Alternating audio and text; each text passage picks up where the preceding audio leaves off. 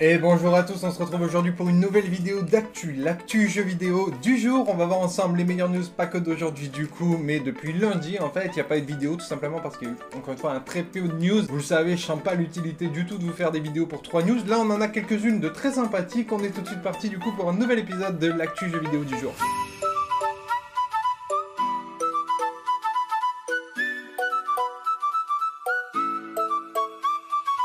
On commence, on va parler PlayStation et comme vous le voyez ici, en premier temps, on a une collaboration avec Nike autour de la PlayStation 5. Donc ils avaient annoncé une collaboration avec PlayStation. Voici donc les nouvelles chaussures à l'effigie euh, de euh, la PlayStation 5. Voilà, je sais pas trop quoi vous dire de plus sont sympas. Perso, c'est pas mon délire, hein. Maintenant, euh, enfin, pas de porter des chaussures PlayStation, pas ça qui est pas mon délire, c'est euh, la forme, la couleur, euh, voilà, ça, me plaît pas trop. Après, c'est vrai qu'elles sont intéressantes, elles sont jolies, il y a plein de détails, hein, vous voyez, avec les, les touches de la manette, etc. Il y a plein de trucs assez stylés.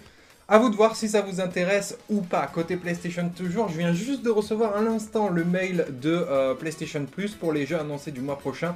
Et c'est encore une fois assez énorme ce qui nous réserve sur le PlayStation Plus. Donc en gratuit, on aura Days Gone, Zombie Army 4 et euh, Oddworld Soulstorm. Oddworld Soulstorm, c'est un jeu exclusivité PlayStation 5 qui sort le 6 avril. Donc il n'est pas encore sorti et il coûte 40-50 euh, euros à peu près. Bah il sera offert finalement aux joueurs. Je sais pas pourquoi ils ont pris cette décision au dernier moment, d'autant plus que certains ont déjà dû faire les précommandes, donc ils vont devoir les annuler, etc.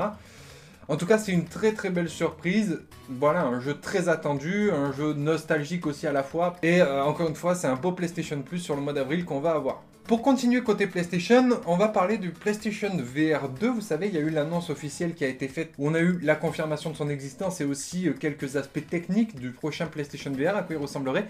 Et on sait également quel sera l'un des jeux disponibles sur le PSVR 2. Et il s'agit du jeu Pavlov VR. C'est un FPS à réalité virtuelle qui est déjà disponible sur PC, que vous pouvez jouer, vous pouvez déjà avoir des vidéos. C'est un jeu très populaire au sein des joueurs VR, un des meilleurs jeux d'ailleurs qui, qui a les meilleures notes et qui est le plus fréquenté d'après les statistiques de Steam. Et euh, justement, donc David Villarreal, qui est le fondateur du coup euh, de Von Crupt Game, qui euh, est l'auteur du jeu, avait spécifié que le jeu sortirait sur les consoles PlayStation. Donc c'est Video Games Chronicles qui a posé la question directement. Qu'en est-il finalement du projet PlayStation? Quand est-ce que le jeu arrivera et que les joueurs Play pourront jouer sur sur leur casque VR Il a dit tout simplement, ça sera sur le PlayStation VR 2 le premier PlayStation VR n'a pas la fidélité nécessaire pour Pavlov. Donc il a décidé clairement de ne pas sortir le jeu sur PSVR 1, qualité du PSVR 2 pour juger que le, le produit sera suffisamment costaud pour accueillir justement euh, son jeu sur PlayStation.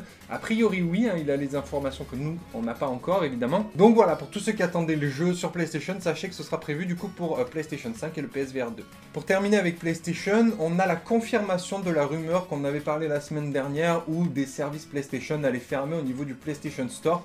C'est officialisé euh, cette semaine, donc Sony a confirmé la rumeur et a expliqué le pourquoi du comment et ce que ça allait générer et changer au niveau des joueurs. Donc de quoi on parle pour ceux qui ne savent pas? Il s'agit tout simplement de la fermeture du PlayStation Store sur PlayStation 3, sur PS Vita et, euh, PSP. Voilà, donc c'est ces trois services-là. Donc on a les dates, c'est le 2 juillet 2021 pour la PlayStation 3, le 27 août 2021 pour euh, la PlayStation Vita et le 2 juillet pour la boutique du PSP. Donc les boutiques seront complètement fermées, hein, elles ne seront pas réouvertes ou en maintenance ou quoi, c'est genre définitif. Et voici ce qui nous communique par rapport à ça. Après mûre réflexion, nous avons décidé ces changements pour concentrer nos efforts concernant le PlayStation Store sur PlayStation 4 et PlayStation 5, ce qui nous permettra d'améliorer encore davantage la qualité de l'expérience client. Nous tenons à vous remercier pour votre fidélité sur ces plateformes durant toutes ces années. Donc qu'est-ce que ça implique exactement? Il sera impossible d'acheter du nouveau contenu dématérialisé sur PlayStation 3, PS Vita et PSP ça comprend les jeux vidéo, mais également tous les achats in-game, hein, genre des FIFA Point ou des DLC pour je ne sais quel jeu. Tout ça, ce sera plus possible d'utiliser sur ces plateformes-là. Le contenu dématérialisé que vous avez déjà acheté sur PS3, PS Vita ou PSP pourra toujours être euh, retéléchargé si vous en avez l'utilité, s'il est inclus dans votre bibliothèque. S'il y a des trucs qui vous faisaient envie sur ces consoles-là, ben, achetez-les maintenant parce qu'après vous ne pourrez plus les acheter. Au moins vous pouvez les télécharger si vous voulez plus tard, mais il faut les avoir achetés à l'avance pour pouvoir les retélécharger. En tout cas, ça c'est le petit truc qui fait plaisir quand même, c'est de se dire que malgré tout, hein, toute la bibliothèque dématérialisée que vous avez euh, acquis sur euh, ces plateformes-là, vous allez quand même pouvoir l'utiliser, supprimer les jeux que vous avez et les retélécharger si besoin. Les jeux obtenus via l'abonnement PlayStation Plus pourront être retéléchargés tant que l'abonnement au service sera actif. Et en dernier, le contenu vidéo possédé sur PS3, PS4 ou PS5 pourra être diffusé en streaming via l'application Mes Vidéos ou appareil mobile via l'application PlayStation Vidéo. En ce qui concerne les fonds du porte-monnaie que vous avez, donc ils ne seront pas supprimés, ça appartient à votre compte. Donc s'il vous reste de l'argent sur votre PlayStation Store, vous êtes actuellement encore sur PlayStation 3, quand vous basculerez sur une autre console Sony, vous allez retrouver, si vous perdez pas votre mot de passe de votre compte, bien entendu, votre argent, hein, il n'est pas perdu, il est pas, il disparaît pas quoi. Vous ne pouvez simplement plus l'utiliser sur cette console là. Si vous avez des codes promotionnels ou des codes de téléchargement que vous n'avez pas utilisés sur ces plateformes, vous pouvez aussi les, utiliser. Hein. Vous aurez toujours l'accès à cet onglet pour pouvoir utiliser des codes. Donc si c'est par exemple des boîtes de jeux qui contiennent des téléchargements de DLC par exemple et que vous avez un code à l'intérieur, normalement vous pourrez le retélécharger quand même par rapport à ça. Donc ça laisse penser que peut-être que, je sais pas, mettons un Assassin's Creed sur PS3, vous voulez acheter les DLC, vous allez peut-être pouvoir les acheter sur la boutique Ubisoft, acheter un code en fait pour l'utiliser dans la fonction du code qui restera disponible sur, euh, PlayStation 3 pour pouvoir accéder à ce DLC si vraiment vous en avez besoin. Euh, l'envie, etc. Il y aura toujours quelques petites méthodes alternatives, on va dire, à la fermeture de ce service finalement. Donc voilà au niveau des informations Sony. Et pour terminer et faire la transition entre les jeux vidéo et euh, PlayStation, on va rapidement parler de Ghost of Tsushima, le film. Vous savez, ça a été officialisé. Il y aura donc un film sur Ghost of Tsushima et Jin Sakai sera bien sûr de la partie. Donc du coup, tout Internet s'est enflammé et a sollicité l'acteur, le doubleur officiel et l'acteur qui incarne Jin Sakai dans le jeu vidéo pour lui demander bah, si ce serait lui l'acteur principal et surtout, bah, vu qu'ils savent qu'en général ça se fait pas, hein, en général euh, ils prennent des vrais acteurs, des, vrais acteurs. Je me suis mal exprimé, mais je veux dire des acteurs populaires qui tournent déjà dans des films qui sont connus pour apporter de la, de la notoriété, de la valeur. Lui, il est très peu connu, hormis par les gamers. Et encore, vous savez, son visage et de la motion capture, il n'est pas retranscrit à 100%. Bref, on le reconnaîtra pas forcément dans le film. Donc bon, ça incite pas forcément Hollywood à reprendre les, euh, euh, les acteurs de jeux vidéo pour les utiliser dans les films. Et lui a fait une réponse assez euh, sympathique par rapport à tous ces tweets justement qu'il a reçus et je trouvais ça marrant de vous, de vous la noter. Si j'ai l'occasion d'incarner Jin dans Ghost of Tsushima en prise de vue réelle, qu'il soit dit que je suis totalement d'accord avec le fait de montrer mes fesses à l'écran. Donc pour ceux qui n'ont pas la ref, en fait, dans Ghost of Tsushima, quand vous rentrez dans les bains, euh, les sources thermales, vous avez un plan de dos de Jin Sakai où on voit son cul clairement, et euh, voilà, ça fait référence à cette scène-là. Du coup, je trouvais ça un petit peu drôle. En tout cas, a priori, il n'a pas été contacté du coup pour le rôle, mais il faut pas s'attendre à autre chose. Hein. Ce sera clairement pas lui. Enfin, il y a très peu de chance. Ce serait bien, hein. franchement, ce serait bien que ce soit lui, mais ce sera certainement pas le cas. Parlons rapidement Biomutant, un des gros jeux à sortir ce début d'année. Je vous dis, c'est vraiment un jeu à surveiller. Encore une fois, je vous tiendrai informé sur la chaîne et on fera quelques vidéos avant la sortie pour que vous puissiez bien comprendre pourquoi j'attends beaucoup ce jeu et pourquoi, euh, à mon sens, il va être énorme. Bref, pour tous ceux qui ont un abonnement à l'IA Play Pro, donc c'est un abonnement qui coûte 14,99€ par mois ou 99 euros par an, système d'abonnement classique où vous avez accès à tout un catalogue de jeux et même des avantages sur les pro, pour pouvoir jouer avant généralement à des sorties euh, Day One des jeux EA. Ah bah Biomutant il sera Day One sur le catalogue. Voilà, c'était l'information, j'aurais pu faire plus court mais au moins vous avez le truc. Si jamais vous êtes abonné, vous allez pouvoir y jouer gratuitement, gratuitement entre guillemets bien sûr avec le prix de votre abonnement il sera inclus dedans au lancement. Parlons rapidement Bethesda et Xbox. On a euh, des manettes euh, édition collector à l'effigie de Bethesda qui sortent. Donc c'est 6 euh, manettes différentes qui reprennent chacun un code couleur et une thématique de jeu. Donc il y a Wolfenstein, Fallout 4, The Elder Scrolls, il y a un petit peu de tout. Et vous pouvez tenter votre chance de les gagner. Ça se passe sur Twitter, donc n'hésitez pas à y aller. C'est sur le compte officiel d'Xbox. Pouvez participer et jouer au jeu concours pour tenter de gagner du coup cette mallette collector contenant euh, à l'intérieur les 6 manettes exclusives, hein, ultra collector du coup, euh, Bethesda, euh, collection Bethesda des manettes Xbox. On va parler BioWare et plus précisément d'Anthem. On a un gros départ aujourd'hui dans le studio. Il s'agit de Jonathan Warner, je vais vous citer son tweet. Donc aujourd'hui est mon dernier jour chez BioWare. Je pars faire de nouvelles choses. BioWare a été la maison de mon cœur pendant près de 10 ans et je tiens à souhaiter le meilleur. Dragon Age, Mass Effect et Star Wars The Old Republic sont entre de bonnes mains et j'ai hâte d'y jouer de ce côté de l'écran. Merci BioWare.